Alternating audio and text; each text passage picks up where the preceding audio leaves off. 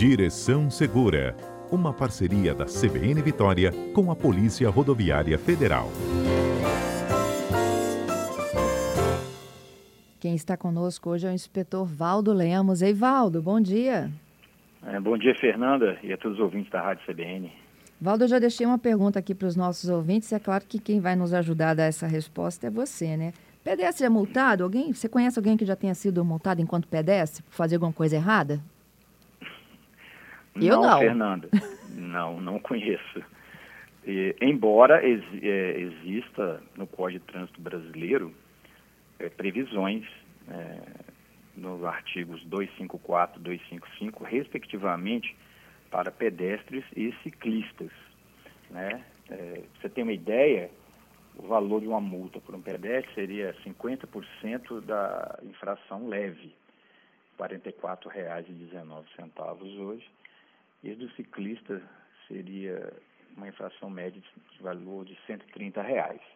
Só que, apesar dessa previsão né, existir no código, né, resoluções publicadas no ano de 2018 até é, é, falaram sobre o assunto, ah, houve o um entendimento, né, já no, em 2019, né, em março de 2019, que era necessário adequações na, na engenharia, sinalização, né, porque é, é fundamental, principalmente para o pedestre, é, locais, né, para travessias né, sinalizados, né, não pode atravessar fora de uma faixa, por exemplo, e outras situações que, que são previstas.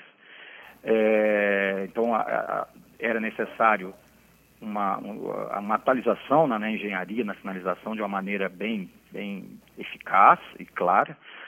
Entende-se que é necessário também, era necessário fazer campanhas educativas nesse sentido, antes de de que se as multas pudessem ser extraídas, né, que houvesse uma massiva campanha de educação né, para que as pessoas se conscientizassem. E a operacionalização da fiscalização em si, né, na medida em que, é, no caso de pedestre ou ciclista, a multa seria no CPF da pessoa né, e não como a gente conhece, né, as multas que são vinculadas às placas. As multas de trânsito são vinculadas às placas do veículo. Uhum. Né, e no caso de uma ação é, de uma multa para pedestre ou ciclista, aí seria pelo CPF. Então, é, existe também toda uma adequação de, de sistemas né, no, para que pudesse ser, de fato, e, e extraído esses autos, além né, da, da, dos motivos que eu elenquei anteriormente, sobre engenharia de tráfego e também de campanhas educativas. Então, nesse sentido, embora haja a, as previsões no código e em resoluções, é, a multa ela não está sendo extraída pelos órgãos do Sistema Nacional de Trânsito, né, nenhuma força ainda é, faz, né, extrai esse tipo de multa, né, está sobrestado, né, dizer, está em aberto isso, né, e aguardando, né, com o tempo se isso se materialize, né, todas essa, essas premissas, para que de fato é, venha no futuro isso se tornar uma realidade né, na, no nosso dia a dia, Fernanda. Pois é, Valdo. E aí, sobre o que o pedestre tem que se atentar, inclusive, né, é, caso ele venha a ser multado, que, quais são os erros mais comuns do pedestre? Não, pois é, a, a, o artigo 254 né, tem, tem vários excertos aqui, várias exceções, mas, por exemplo, né, aqui, permanecer ou andar nas pistas de rolamento, né, exceto para cruzá-las onde for permitido. Quer dizer, tem que existir uma sinalização, né? Você não pode andar pela pista, atravessar pela pista, onde, onde, exceto onde houver uma sinalização adequada, né? Por isso que a gente fala da questão da engenharia. Cruzar as pistas de rolamento nos viadutos, pontes ou túneis, né? Que sabidamente não é um local, é um local inseguro, né? Salvo onde exista permissão, porque pode ter viaduto, ponte ou túnel que, que possa permitir. Então, quer dizer, isso tem que estar bem claro, né? atravessar a via dentro das áreas de cruzamento, que acontece muito nas nossas ruas aqui, às vezes, né, as pessoas atravessam dentro da área de cruzamento, mas tem a exceção também, salvo quando houver sinalização para esse fim. Então, se houver uma área de cruzamento e tiver lá uma sinalização que permita a travessia, beleza. Se não tiver sinalização, a pessoa estaria incorrendo numa infração. É, é, fala também aqui da questão de agrupamentos de pessoas que se juntam para praticar esportes ou, ou, ou desfiles ou coisa similar sem é, autorização. Então, todo evento que vai agrupar pessoas nas, nas vias tem que ser autorizado previamente, né? Não que não possa fazê-lo, mas se não for, é, tiver uma autorização prévia, estaria também é, ferindo a norma. É, andar fora da faixa própria, da passarela, da passagem a, é, subterrânea, né? Quando for por baixo, e a passagem por cima, né? Então isso tudo também é, está previsto aqui desobedecer a sinalização de tráfego específica, que acaba sendo assim ampla aqui, né, pegando quase todas as outras. Então seria é, é, essas, essas ações do pedestre, né, principalmente ligada à travessia de vias, né, o cruzamento das vias pelos pedestres, né, se não houver ali a sinalização adequada, né, ela estaria é, infringindo aí a norma e poderia ser é, multada. Só como eu expliquei anteriormente, isso ainda não não, não é possível, não está vigindo, né, não está é, em pleno em plena ato, né? Nós estamos esperando essa, essa, essas campanhas se, se virão né, de educação, a questão de readequação da engenharia e a operacionalização de sistemas para que, através do CPF, possa, pudesse ser feito essa, esse auto, né? É uhum. É claro, não é simples, a gente sabe, mas é algo que é, para se refletir, na medida em que existem previsões e nós pedestres, na, quando nós estamos na posição de pedestres, nós teremos que estar é, verificando, obedecendo isso aí. É claro que a faixa é longe, de uma, ou, né, muito distante de uma ou outra, dizer, tem toda uma série de, de fatores que a gente tem que levar em consideração antes de se colocar em prática, mas a gente sabe que às vezes muitos acidentes, atropelamentos acontecem pela é, é o pedestre agir de forma inadvertida, né, de fazer travessias em locais não adequados, ou, com, com, ou sem sinalização, ou entre os carros, etc. Eh, a gente vê todo dia, no dia a dia aí, situações em que o pedestre se coloca em risco por não estar, tá, às vezes, atravessando a 30 metros, 50 metros tem uma faixa, a pessoa não vai até a faixa, ou, ou a faixa é, que tem semáforo, ou mesmo não tendo, né? Porque quando não tem, a gente sabe que o pedestre tem a preferência, mas a pessoa não, não deixa, não busca essa faixa, às vezes está próxima da faixa e às vezes não tem a faixa, né? Por, por, uma distância. Tem locais mais movimentados, locais menos movimentados, né? Então é uma série de, de fatores, Fernando. Tem que ser considerado mais para todos os ouvintes é, tarem, estarem cientes ainda, isso não, não está vigindo, né? Embora haja previsões. Eu acredito que só depois de uma forte campanha de educação mesmo e de, e de sinalização específica é que se deve é, é, iniciar essa, igual aconteceu com o próprio respeito a parar na faixa de pedestre, né? Alguns municípios trabalharam muito sobre a parada dos veículos para respeitar a passagem dos, dos, dos, pedestres pela faixa, né? Houve campanhas, né? Campanhas a nível de Detran ou de prefeituras. Então isso é necessário, né? Para manter as pessoas atentas e, e, e cientes, né? Quando, quando, né? Quando e quando, como e quando isso for implementado. Isso. Valdo, eu tenho algumas dúvidas da última participação aqui nossa do Direção Segura, de perguntas que chegaram dos nossos ouvintes, que eu prometi que responderíamos nesta edição de hoje. Posso fazer? Deve. Olha, a, o Alexandre, ele me pergunta sobre o uso do enxaguante bucal. Tem sempre essa dúvida, né? É, com álcool. Se ele pode ser captado pelo bafômetro. Olha, é, isso é, é uma questão né, já tradicional, né? Desde quando a lei chamada seca, né, que a gente sempre fala, né, que não é lei seca, é uma coisa ampla, né, mas é, é você pode dizer seca ao volante, na direção, né. A questão do enxaguante bucal, é, até falo, né, tem que seria uma, você teria que usar o enxaguante bucal, né, fazer ali uma sepsia tal, que muita gente usa, e separado, vamos dizer, se, der, se desse o azar de dirigindo, usar o enxaguante bucal com álcool, tem o sem álcool. Usar o com álcool e separado numa fiscalização.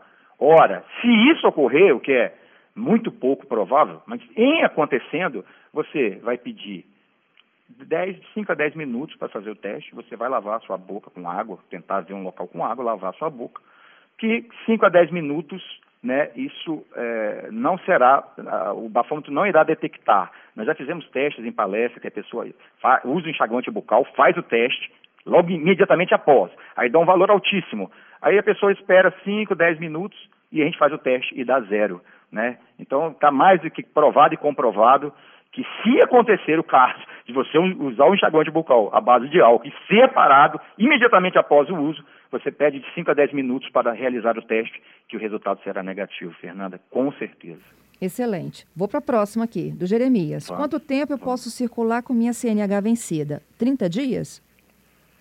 Sim. A, a multa, a, a infração né, para a CNH, até o corpo da infração, o texto dela, é claro, é claro assim, é dirigir veículo com CNH vencida há mais de 30 dias. Então, então já fica subentendido do, do, vencimento, quando vence a sua CNH, você tem 30 dias para estar renovando. Quer dizer, você pode renovar antes.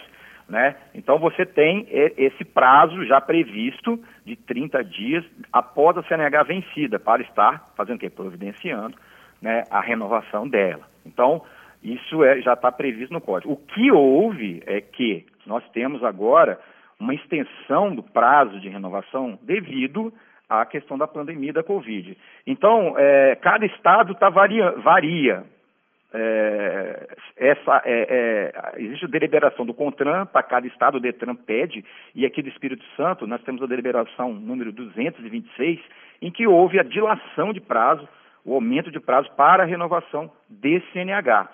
Só para você ter ideia, Fernanda, né, a, a todas as CNHs que vão vencer no curso de, desse ano, de 2021, nós estamos acabando, né, terá que um ano para, para você estar tá fazendo a renovação. Ora, então, Janeiro é, de 2021 vai ser o quê? 31 de janeiro de 2022. Dezembro de 2021, nós estamos vivenciando agora, né? Estamos em dezembro. Se sua carteira vence agora em dezembro, você tem até dezembro do ano que vem para estar tá fazendo a renovação.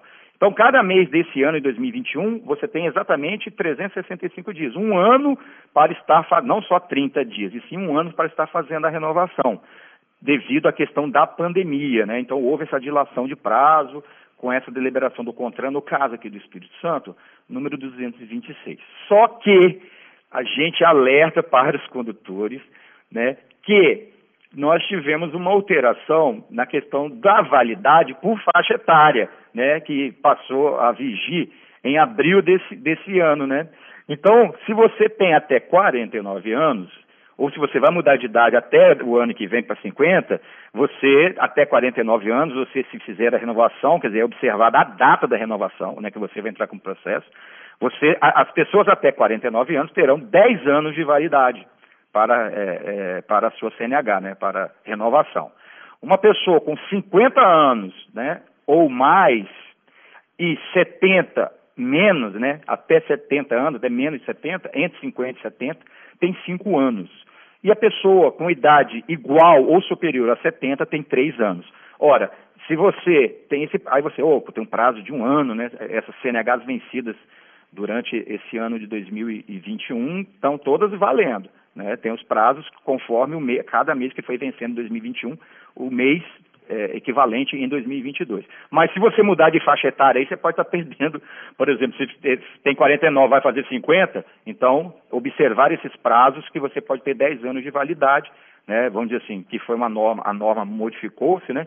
E você tem essa, essa, essa facilidade, né? Essa, esse app aí, vamos dizer. Então, você, você mudar a sua idade nesse período, esperar esse prazo que você tem até o ano que vem e mudar de idade quando você for fazê-lo, você pode estar perdendo aí nesses cinco anos, né, vamos dizer assim, né, que vai cair para cinco anos. Então, vou até repetir, até 49 anos, são 10 anos de validade. Aí, a pessoa com cinco, igual, com 50 anos e menos de 70, 5 anos. E de igual, é, igual maior que 70 anos, 3 anos de validade. Então, isso aí pode ser influenciado né, mesmo que você tenha o ano que o, o mês do subsequente ao que você venceu esse ano, 2021. Ah, venci em fevereiro de 2021, você tem até fevereiro do ano que vem. Ah, foi julho de 2021, você tem até julho do ano que vem. Mas se isso mudar a sua idade, você vai perder esses, esse benefício aí proporcionado pela norma, Fernanda. É bom estar observando isso aí. Aí. O, o Valdo, fechando aqui com a Operação Rodovida, começou hoje? Sim, né, nós, é, a Operação Rodovida, ela engloba vai englobar as operações Natal, Ano Novo, né, durante o verão até o Carnaval. Né? Então nós teremos um reforço no policiamento, né, o mapeamento de pontos de, com maior acidentabilidade e estaremos reforçando, fazendo campanhas também, todas as atividades é, é, voltadas para que esse período em que certamente, né, devido a esse represamento ou essa, essa limitação que a pandemia promoveu, ainda existe a pandemia, estamos numa, meio numa transição aí, né? Enfim, tem uma nova variante, mas ainda os números, as taxas dos municípios de risco estão menores. E a nossa expectativa, Fernanda, é que esse Natal, Ano Novo e essas férias de verão seja de muito movimento nas rodovias federais, não só do Espírito Santo, né? É, do Brasil como um todo, e lembrando que certas datas do Espírito Santo fica entre o Rio, o Sudeste e a Bahia. É, é utilizada para pessoas que vão para o sul da Bahia ou para a Bahia, né, ou vice-versa, e usam aqui as BRs capixabas, né, nossos irmãos de Minas Gerais. Então é necessário ter atenção redobrada, porque a expectativa é de muito movimento nas rodovias nesse final início de ano, Fernanda. Te agradeço, viu, Valdo? Eu vou deixando aqui a participação do Paulo, muito legal a dele. Olha, ele diz o seguinte: um alerta para os motoristas: a segunda ponte tem um trecho que está no escuro. Ele disse que utiliza a segunda ponte e que quase atropelou uma pessoa na última semana, pedindo providências. Ele disse até que está procurando aqui uma orientação jurídica, se pode recorrer contra o Estado, e aí tem que entender qual é o trecho da segunda ponte, né? Porque parte Exato. dela é estadual Exato. e parte federal. Exatamente parte dela, por exemplo, para ter uma ideia, quando você sai da, é, vai pela rodoviária, você no sentido Vitória Cariacica, acessa a segunda ponte, quando ela, ela vai, na, o trecho que é federal, vai até o quando você começa a descer para Cariacica. E o, o, o, sentido contrário é quase o mesmo. Quando você vem de Cariacica, que você vai subindo ali, aquela rampa, que você fica na, na posição horizontal, a posição, né, sai da, dado o aclive, você já está na área federal. E ali até Cobilândia, esse trecho até Cobilândia, seria estadual. Então, a responsabilidade pela iluminação, no caso, é o do órgão executivo de trânsito. No caso do trecho estadual, é o DER e no trecho federal, DENIT. É claro que a iluminação de, é, diminuída, e se tiver alguém sobre a ponte, que é um pedestre, não pode estar sobre a ponte, né, Fernanda? Até lembra, falando do primeiro da multa, aqui, né? né? Pois daria, né? No momento ainda não, mas aí é o perigo, que é um pedestre estar sobre a segunda ponte, e no caso, no caso da falta de iluminação, né, que, é, que é, no caso, uma responsabilidade do órgão executivo, no caso da rodovia federal do DENIT, pode levar aí a um acidente, uma situação complicada. Eu oriento ao, ao, ao condutor, né, que procure o DENIT ou tente acionar o DENIT para essa situação e nós aqui podemos fazê-lo também, né? É bom alerta para que a gente também possa estar comunicando o DENIT sobre essa deficiência de iluminação, que é um risco aí para, para, para o trânsito, né? De, de, veículos, que de pessoas não é permitido sobre a ponte, mas infelizmente ainda não pode ser punida a pessoa que, que, que, que se coloca em risco e coloca também o, os motoristas em risco. Muito obrigada, Valdo. Tudo de bom para você. Bom Natal e até terça que vem. Opa, Fernanda. Bom Natal para todos os ouvintes e até terça.